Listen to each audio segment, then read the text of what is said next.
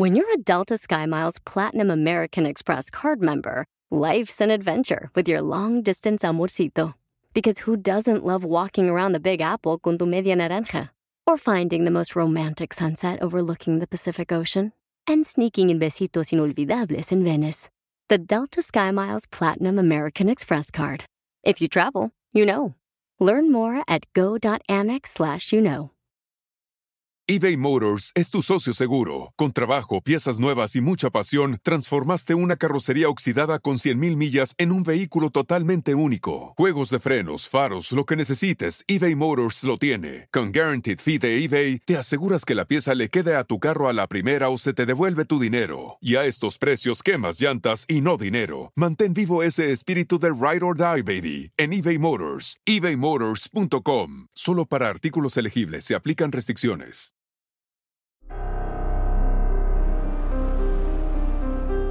En Código Misterio encontrarás temas relacionados con energías, cuarzos, sanaciones, meditación, ovnis, fantasmas, pirámides, misterios inexplicables, culturas antiguas y continentes desaparecidos. Pero también nos remontaremos al conocimiento de nuestros ancestros para vivir una vida más sencilla pero plena. Bienvenidos.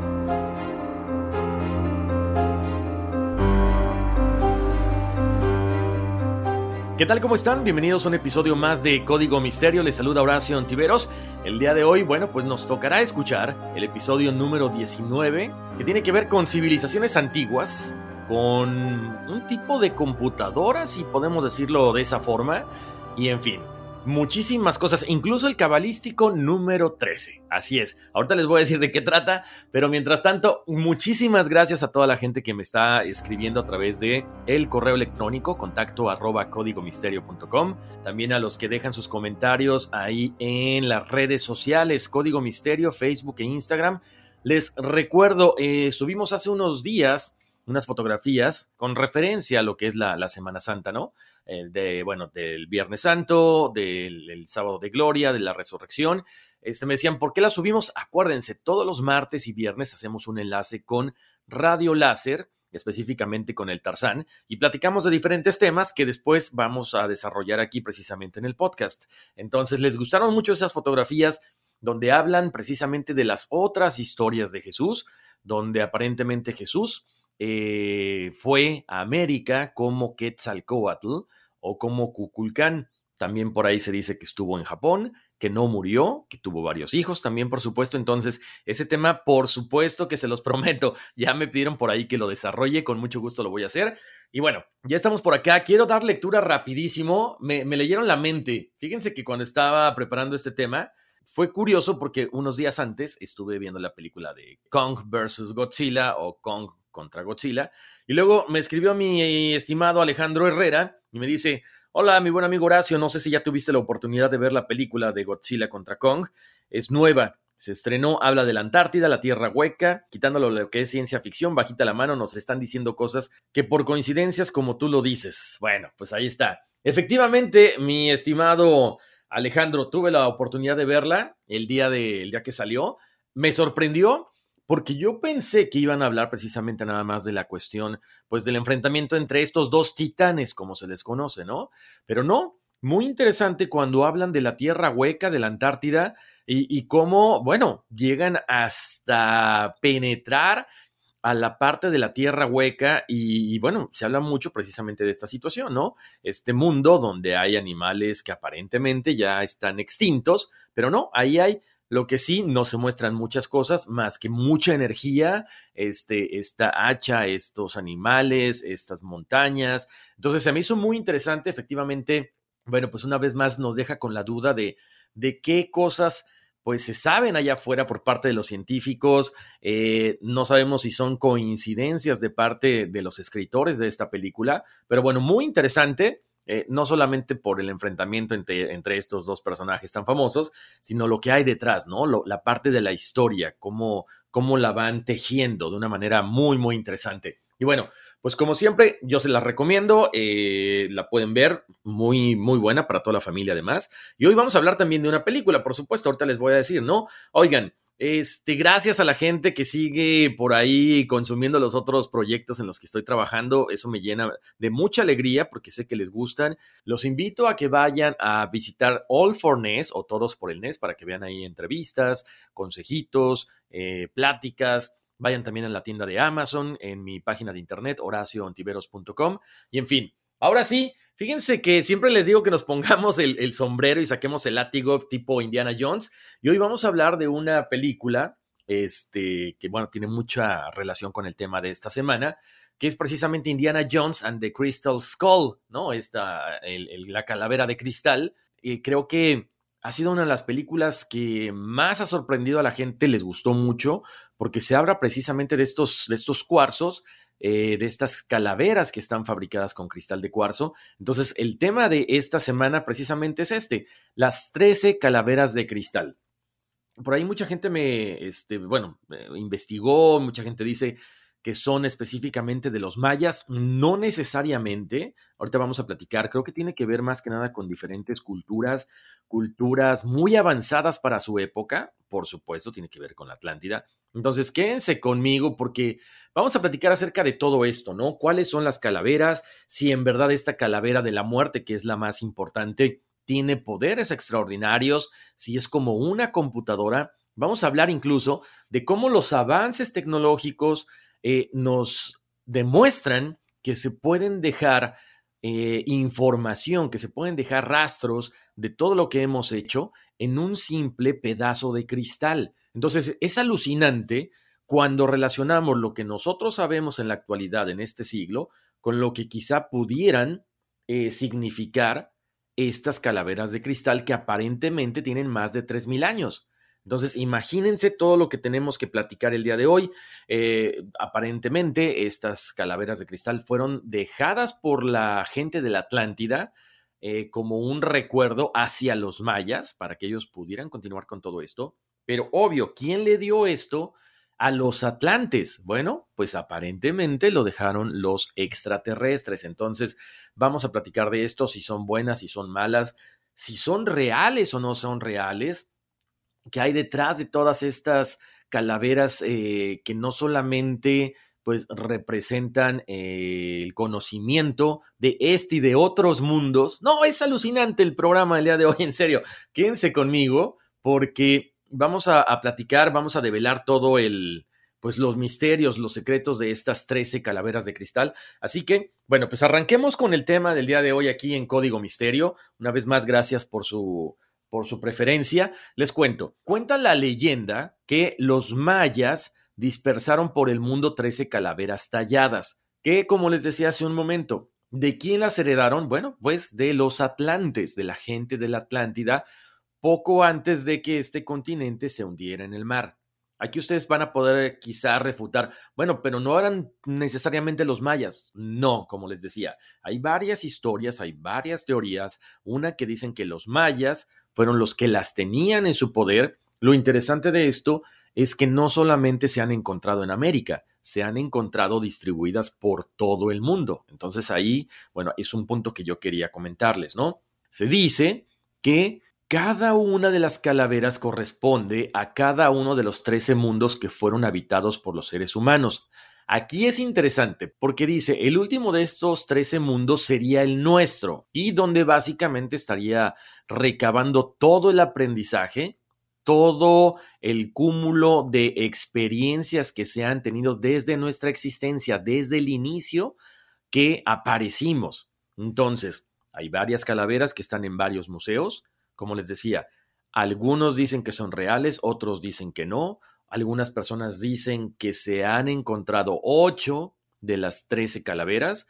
Algunas han estado en manos de coleccionistas privados. Pero bueno, lo importante es qué hay detrás de todo esto, ¿no? Incluso hay gente especialista en la materia, en la parte de los cristales, como Ellie Crystal, que dice que, bueno, esto es como una computadora, ¿no? Hay otra explicación, ¿no? Que dicen que, bueno, en la actualidad hay 12 planetas habitables no solamente en nuestra galaxia, sino en todo el universo.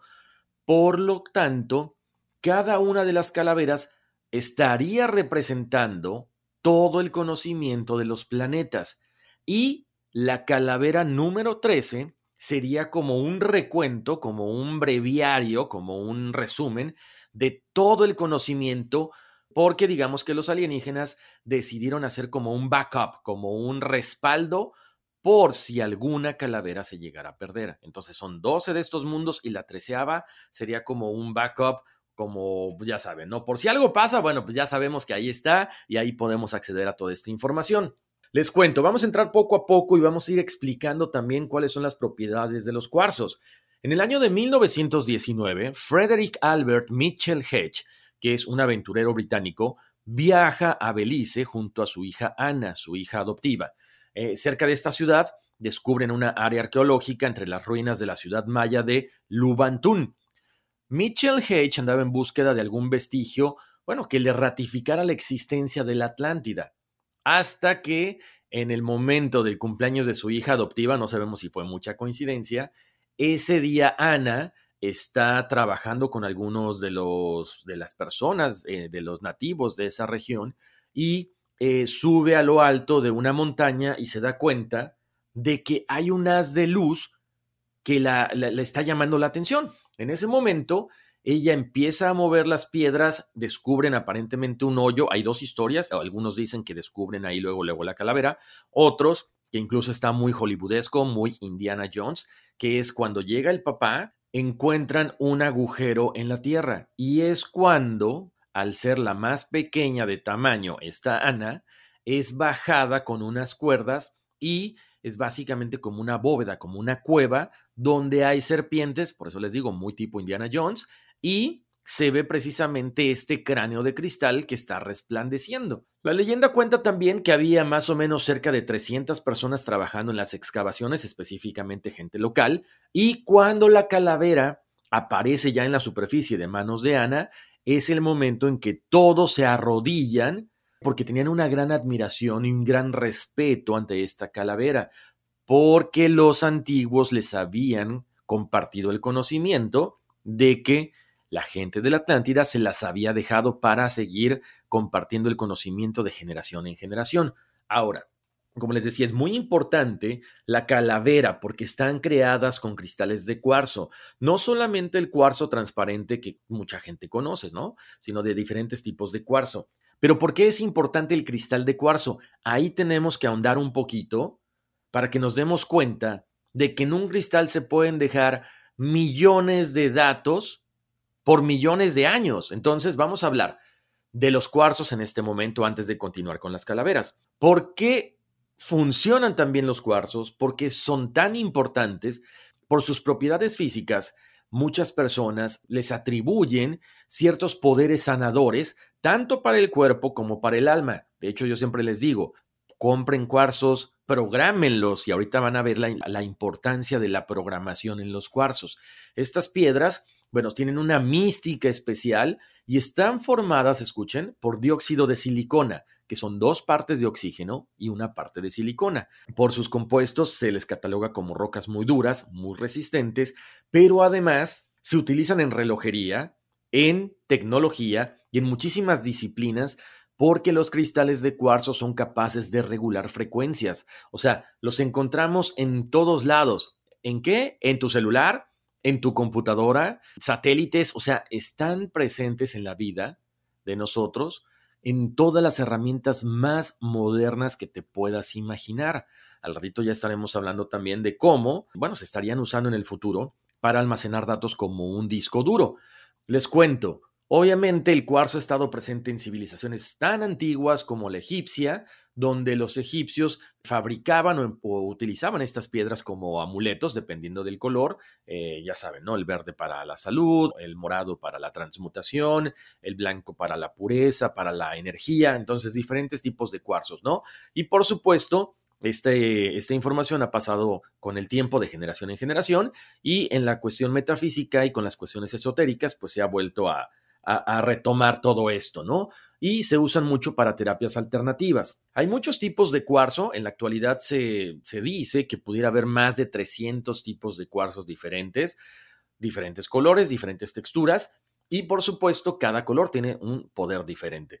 Eh, ¿Qué más les puedo comentar de los cuarzos? Bueno, ahorita les comentaba el cuarzo transparente, ¿no? Es, como que el más común, a mucha gente le gustan estos cuarzos porque, bueno, traen armonía, limpian la mente de pensamientos, eh, limpian los lugares de energías negativas. Entonces hay que programarlo para que todo esto funcione, ¿no?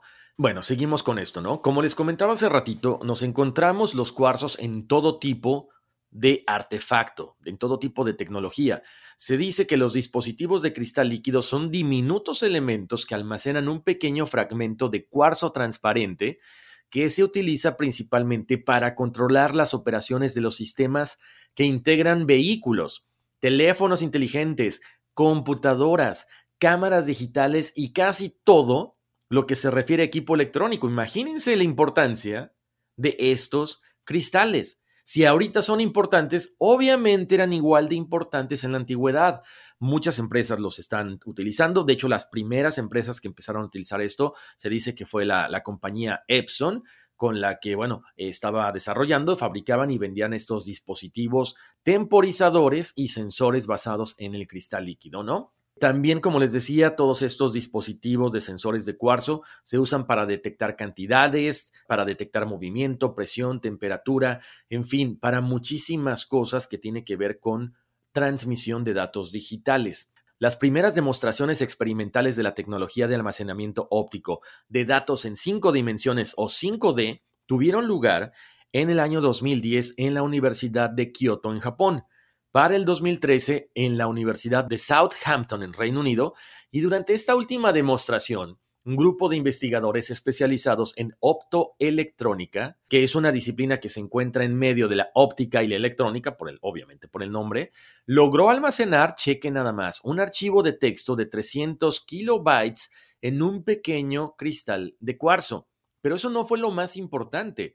Lo más importante llega después cuando logran recuperar esta información. Ahora viene lo que yo les comentaba hace rato. Algunos investigadores británicos han anunciado que tienen preparada esta tecnología de almacenamiento de 5D que nos permitirá guardar 360 terabytes de datos en un disco muy similar a un CD o a un DVD para los, los, jóvenes que me escuchan y no los ubican, bueno, vayan a buscarlo en el Internet, ¿no? Entonces, imagínense guardar 360 terabytes en un disco, en un cristal de cuarzo, como un CD, un DVD, y que además tendrá una vida útil de aproximadamente 3.800 millones de años. Por eso les digo, si este DVD va a ser capaz de soportar tanto tiempo, imagínense lo que estas calaveras de cristal podrían contener de información que aparentemente tienen 3.600 años. A lo mejor tienen mucho más tiempo, pero el problema del cuarzo es que no se puede datar porque no contiene carbono 14. Entonces, cuando los científicos tratan de datarlo, de más o menos intentar saber cuándo se crearon estas calaveras, es imposible. Ahora, les cuento una vez más cómo todos los temas están unidos.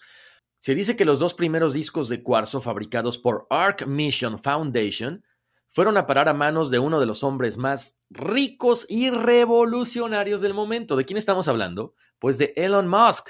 Uno de estos discos contiene la biblioteca personal de Elon Musk y el otro está en el Tesla Roadmaster que se lanza al espacio a bordo del cohete Falcon Heavy el 6 de febrero del 2018.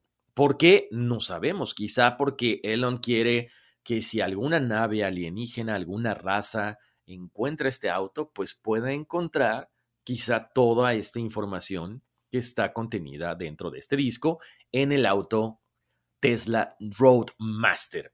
¿Por qué no se ha popularizado toda esta tecnología? Porque es muy cara, ¿sí? O sea, el poder crear estos discos de cuarzo es muy, muy caro, pero además no es que los puedas meter a un DVD, a una computadora, a un Blu-ray, a un aparato de 4K, no. O sea, para que tú puedas leer este tipo de tecnología, son eh, aparatos muy caros, por supuesto, muy complejos, pero además muy voluminosos. Acuérdense, esto se está haciendo en las, en las universidades, o sea, a un nivel tecnológico muy avanzado.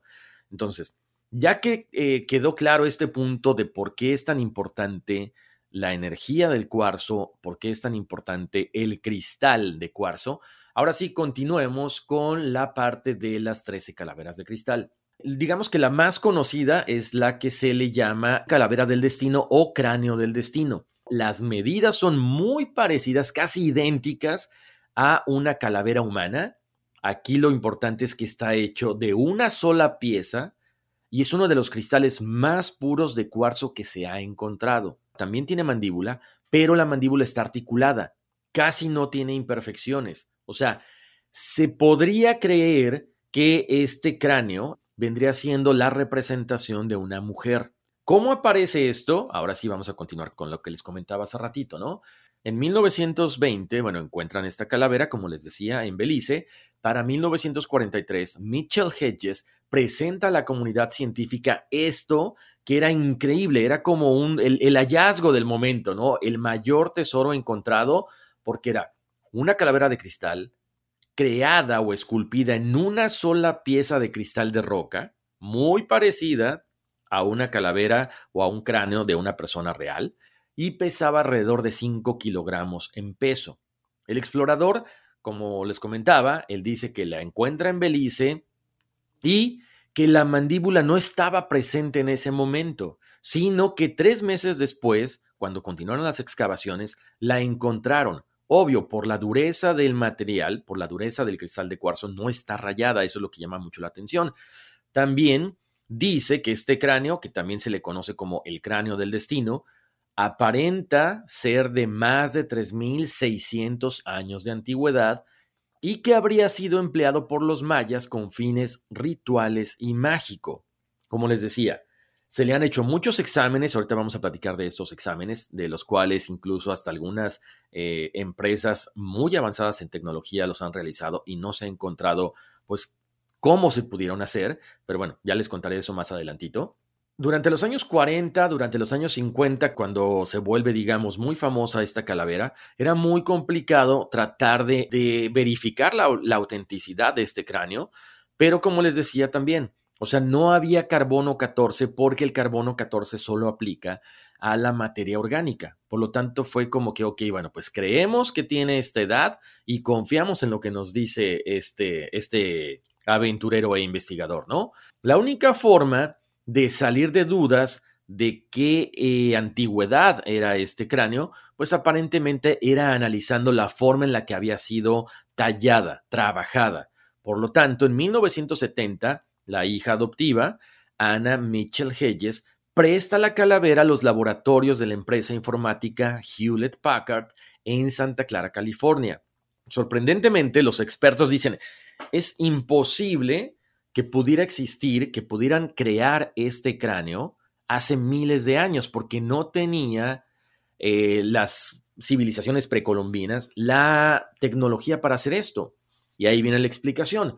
Según el informe dicen, el cristal fue tallado en contra de su eje natural, por lo que resultaba incomprensible que no estuviera hecho trizas, añicos. Además, no encontraron ni arañazos ni trazos de que esta calavera fuera creada, ya saben, con un tipo de lima, un tipo de lija, un tipo de taladro. Entonces decían, esto fue esculpido con diamantes y además se utilizó una solución de arena de silicona y agua, por lo que los resultados arrojaron que hubieran sido necesarios tres siglos para poder llevar a cabo el trabajo de principio a fin. Imagínense nada más.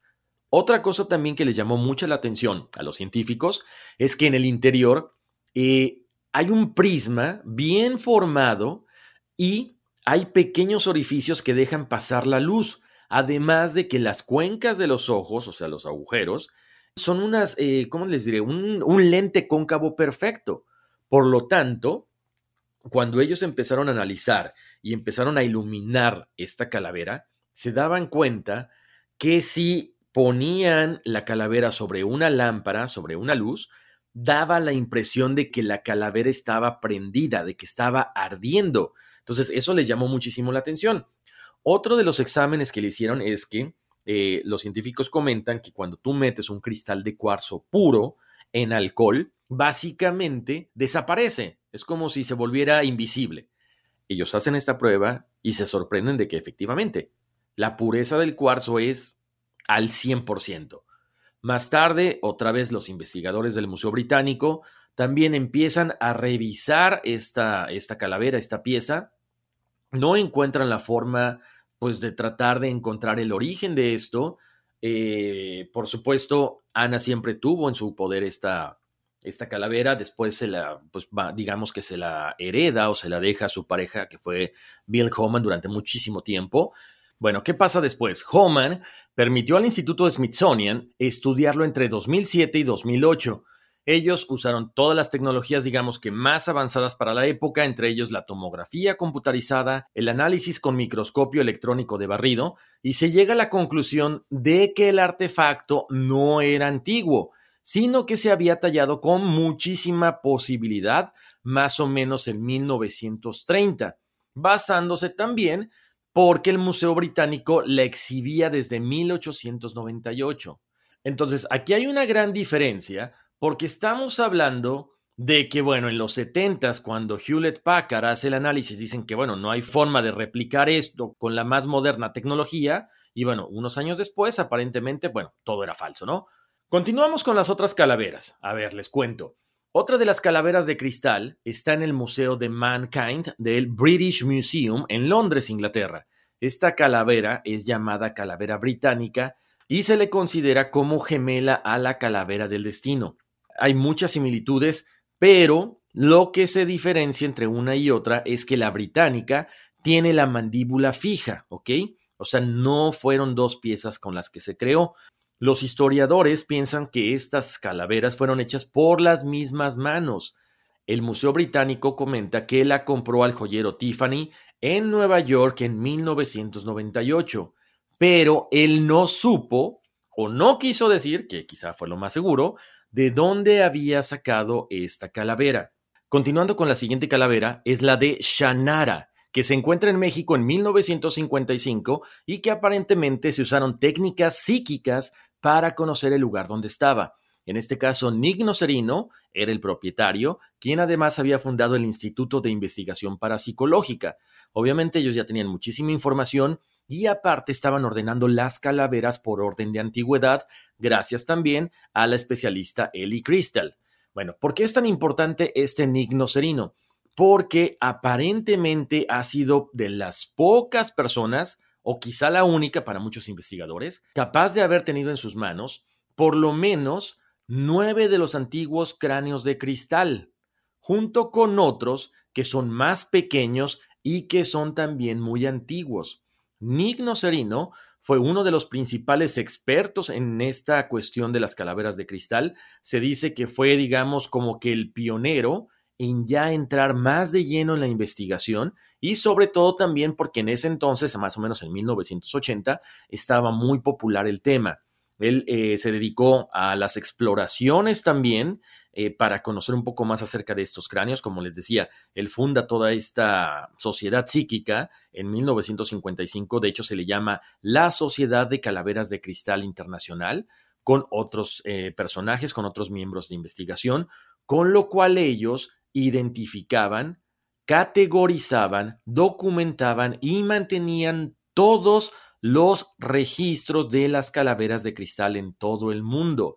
Incluso se dice que Nick Nocerino entra en contacto con todas estas calaveras de cristal durante la Segunda Guerra Mundial, donde encuentra una calavera de cristal en Inglaterra y dos en Francia, una de las cuales había sido un cráneo templario que había sido oculto por una organización secreta cerca de Carcassona, ok, eso en Francia. Posteriormente, en 1955, Nick Nocerino funda la Sociedad de Calaveras de Cristal Internacional en asociación con varios miembros de la investigación, con científicos, y en esta sociedad lo que hacían era identificaban, categorizaban, documentaban y mantenían un registro de todas las calaveras de cristal por todo el mundo. Además, se comenta también que Nick lideró más de 33 equipos de investigación con ingenieros, médicos, antropólogos e informáticos para investigar los cráneos por todo el mundo. Incluso, él decía que las calaveras de cristal eran computadoras que se activaban mediante el uso del color y del sonido. A través de la adivinación, él encontró que las calaveras de cristal mostraban actividades ovnis e imágenes de sociedades dentro de la Tierra y de los océanos. O sea, era una persona muy adelantada para su época, como lo estamos escuchando. Continuando con otra de las calaveras, estamos hablando de la calavera maya, que esta fue descubierta en Guatemala en 1912 y estaba tallada en cuarzo y pertenece a un supuesto monje maya. También fue estudiada por los laboratorios Hewlett Packard. La siguiente calavera es la calavera Lazuli, que es tallada en lápiz lazuli, descubierta en 1995 en el norte de Perú por indígenas incas. Una tribu cercana aseguraba que era obra de espíritus malignos. Otra de las calaveras es la calavera jesuita. De ella se tienen noticias desde 1534 y se dice que San Ignacio de Loyola, fundador de los jesuitas, la tuvo en su poder.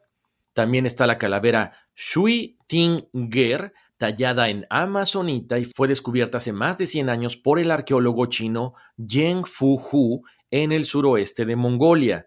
Luego la calavera oceana, que está esculpida en cuarzo también, que perteneció a un campesino brasileño que vivió en una región remota de la Amazonia. Se cree que fue descubierta por los indígenas y en el año 2004 fue donada al Museo de Minerales por un distribuidor de joyas brasileño.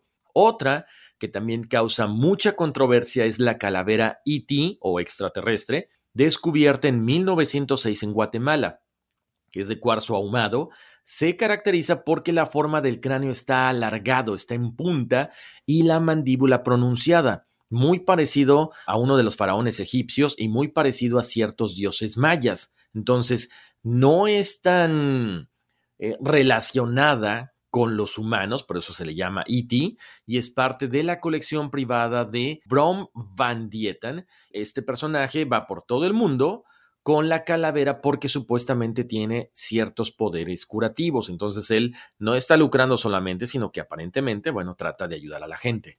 La calavera Max es la mayor calavera de cristal conocida. Esta fue descubierta en Guatemala y se cree que fue usada en rituales para sanar. La familia que la tiene permitía visitar a esta calavera. Se ha presentado en varias exposiciones aquí en Estados Unidos.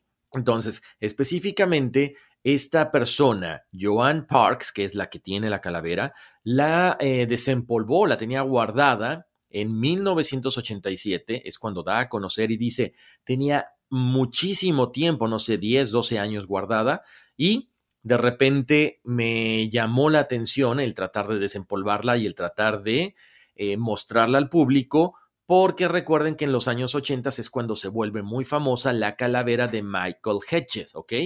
Ahora, esta, esta persona, Joan Parks, que es la propietaria de esta calavera, Max, dice que aparentemente esta calavera tiene 36 mil años de antigüedad y que apareció en una tumba en los años 20 y llegó a sus manos después de que un monje tibetano se la diera en 1973. Ahora, ustedes saben la importancia del Tíbet en el desarrollo espiritual. Sabemos que es una de las culturas más antiguas, de las más sabias y por supuesto, ahí habitan todos estos monjes tibetanos, incluso el Dalai Lama. Entonces, se dice que esta calavera fue usada por muchísimos años por los monjes tibetanos para curar, para adivinar y también que la gente que meditaba con esta calavera entre sus manos podían acceder a los registros acásicos, que es básicamente como el libro de toda tu vida, de todo lo que has hecho en todas tus vidas, en todas tus reencarnaciones. Entonces, es muy interesante esto. Ahora, la calavera que más tarda en aparecer es la que aparece en 1992. Esta calavera es donada anónimamente al Museo Smithsonian, pero traía una carta muy curiosa que decía, esta calavera es de cristal azteca, formó parte de la colección de Porfirio Díaz, se compró en México en 1960, la ofrezco al Museo Smithsonian sin pedir nada a cambio. ¿Qué contenía la caja aparte de esta carta? Esta calavera pero de, una, de un cuarzo no necesariamente transparente, sino como se le llama, lechoso, como blanquisco. Entonces, esta calavera era un poquito mayor a la de cualquier cráneo humano parecido. Como les decía, investigadores de la institución se pusieron en contacto con el, Museo Smithsonian, trataron de, de hacer una vez más exámenes y llegaron a la conclusión de que se había fabricado con equipo moderno con el cual se pueden pulir piedras preciosas en la actualidad. Actualmente el Museo Smithsonian la expone, pero no como algo original, sino como una falsificación. Existe la otra calavera que se llama la calavera de la compasión, que, eh, bueno, Maya Shaman y el anciano Humbatsmen dijeron que era de origen atlante la primera vez que la examinaron en la conferencia de la calavera de cristal. Aquí importante mencionar algo, estos dos personajes, Maya Shaman y el anciano Humbatsmen, ellos estuvieron en una, ¿cómo les gusta? Como en un recorrido, en un tour por todo Estados Unidos.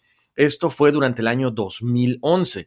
Como ustedes recuerdan, bueno, los mayas aparentemente habían eh, dicho que el mundo se acababa en el 2012, por lo tanto, ellos estuvieron por todo Estados Unidos, por algunas otras partes del mundo, platicando acerca de la importancia de esta calavera, de las otras también, y por supuesto, siempre reafirmando que esta calavera provenía directamente de la Atlántida. Otra de las calaveras que se conoce es la Baby Love de cuarzo rosa que fue descubierta en 1700 por un monje del monasterio de Luop en Ucrania. Como se dan cuenta, hay algunas calaveras de las cuales se tiene mucha información, otras que de plano es como que solamente la mención, no sabemos por qué. Lo que sí se rumora es que cuando todas estas calaveras se pongan juntas, aparentemente aparecerá un mensaje. Sí, no sabemos si es para la humanidad, es específicamente para ciertas personas, pero lo que se trata de hacer es juntar todas estas calaveras, 13 calaveras. Hasta el momento, bueno, no se ponen a ciencia cierta si son ocho calaveras o nueve las que se han encontrado, pero bueno, el misterio siempre sigue, ¿no? Como les decía, también se ha hablado mucho de estas calaveras o cráneos pequeños que les comentaba hace rato, que ahí sí bueno, no hay ningún rastro específico porque nunca se documentaron estas excavaciones. El arqueólogo Michael Smith reporta que se encontraron en un hallazgo no revisado y había calaveras por pares. Eran pequeños cráneos de cristal. Esto fue localizado en un sitio azteca en el Valle de México. Dicen que es increíble, la misma forma en la que están realizados, son muy desarrollados para la época en la que aparentemente se pudieron fabricar, pero bueno, no se sabe a ciencia cierta si la gente durante esa época tenían la capacidad tecnológica para recrear estos cráneos muy similares a los otros 13, pero en versión pequeña. Y bueno, como les decía, o es un tema muy interesante y haciendo una recapitulación de todo, bueno, pues nos damos cuenta de que estos 13 crean de que estos 13 cráneos están distribuidos por todo el mundo y una vez más, ¿no? Como les comentaba, aparentemente los mayas descendían de los atlantes y los atlantes les habían dado estas calaveras porque así lo habían dispuesto los alienígenas. ¿Cuál será el mensaje que podremos recibir cuando se junten estos 13 cráneos es algo que, bueno, pues creo que nos maravilla y nos deja así con la duda para muchas personas, para muchos investigadores, ¿no? Entonces, interesante lo que hemos platicado el día de hoy, pero sobre todo la parte que les comentaba, ¿no? ¿Cómo es posible que estos discos puedan almacenar hasta 360 terabytes, pero además de que la vida útil será de más de 13.000 800 millones de años. Como les decía, en el 2012 la marca Hitachi fue capaz de crear este chip con un cristal de cuarzo que almacenó información y que después se pudo recuperar, que eso es lo más importante, no nada más dejarla grabada. Entonces, si nos damos cuenta y vamos atando cabos, quizá estas 13 calaveras contienen información de todos los mundos, como les decía, de estos 12 mundos que aparentemente están habitados dentro de nuestra galaxia y la calavera número 13 vendría siendo como un respaldo, como un backup por si alguna de las otras llegara a desaparecer.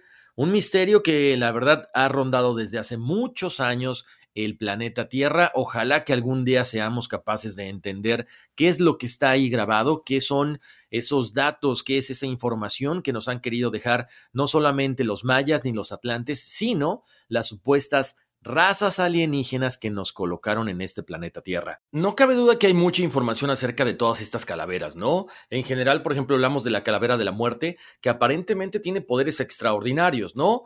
Una vez más, les recuerdo, dicen que es como una computadora. O sea, varias personas han comentado que durante alguna reencarnación en su vida pasada trabajaron con ellas, trabajaron con estas calaveras de cristal, quizá más de 3.000 años atrás.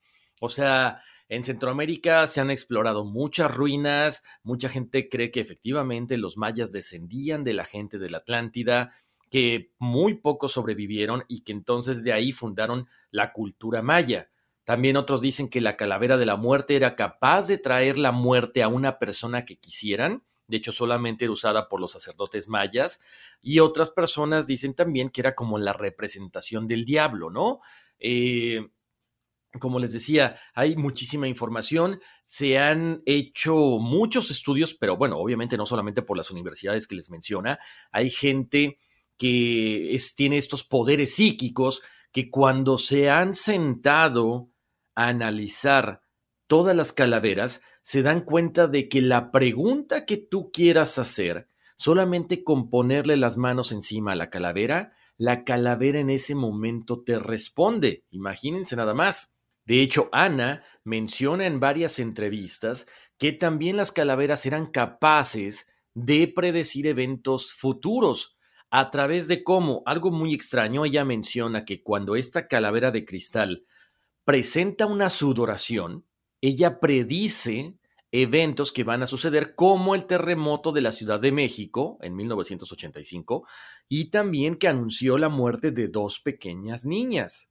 Entonces, es increíble lo que dice esta persona, pero aparte también la medium canadiense Carol Wilson, que es una medium de gran renombre porque ha trabajado incluso hasta con la policía de Canadá, dijo que cuando tocó la calavera, ésta se comunicaba con ella y le comentó que habían 13 calaveras dispersas por el mundo y que es una especie de computadora. Y ahí entra lo que yo les digo de los cuarzos, que ya está programado que por eso solamente una persona con la capacidad suficiente para saber prenderla puede acceder a toda esta información.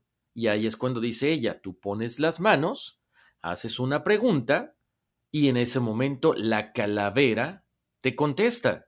Entonces, bueno, como siempre, la, decisión la toman ustedes, existen, no existen, han sido un legado de nuestros antepasados, eh, dejado aquí por los alienígenas, o es simple y sencillamente una historia muy hollywoodesca. Ahora, antes de despedirnos, les cuento cómo todos los temas están relacionados una vez más, ¿no?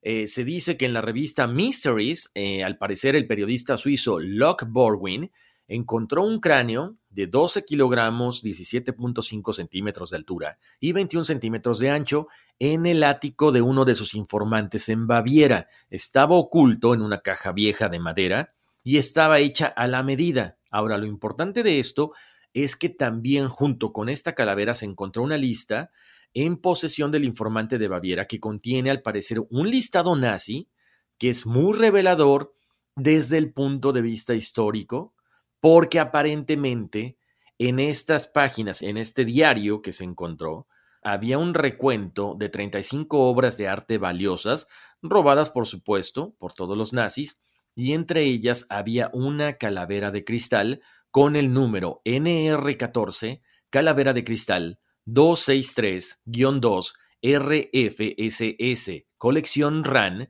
número 25, 592, funda de piel, cráneo de cristal, colonias, América del Sur. Según esta lista, la calavera de cristal pertenecía al investigador Otto Rahn y la cual había acabado en manos de los nazis durante la búsqueda del Santo Grial en 1939 y desapareció en circunstancias misteriosas. Entonces, si nos damos cuenta con esto que les estoy diciendo al final de la investigación, tendría mucha lógica el por qué en la película de Steven Spielberg de Indiana Jones y la Calavera de Cristal, precisamente los alemanes están queriendo hacerse de esta calavera. Bueno, pues ahí está, ¿no? Que dicen que entre broma y broma la verdad se asoma. Yo creo que Hollywood de repente nos va soltando poco a poco información para que sea más fácil asimilarla. Es lo que yo pienso. Como siempre me interesa saber muchísimo su opinión. ¿Qué piensan acerca de estas calaveras de cristal? Si serán ciertas, no serán ciertas, será un legado de los alienígenas que pasaron de generación a generación a través de los atlantes, a través de los mayas. Escríbanme a través de el correo electrónico contacto arroba códigomisterio.com o en las redes sociales Código Misterio en Facebook y en Instagram. Allí están las fotos.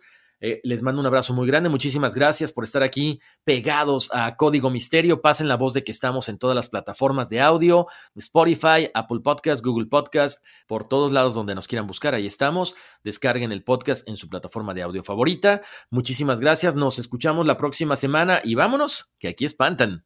Addiction plays hardball. He would hit me with these verbal attacks. I just said to him, I love you so much. You're such an amazing person. I can't take this ride anymore. It was the fact that dad made that sentiment and broke down. And years later, he told me it had a huge impact on him. Sometimes doing what's right for your loved one is the hardest thing to do. Karen is that right thing. Visit caron.org slash lost.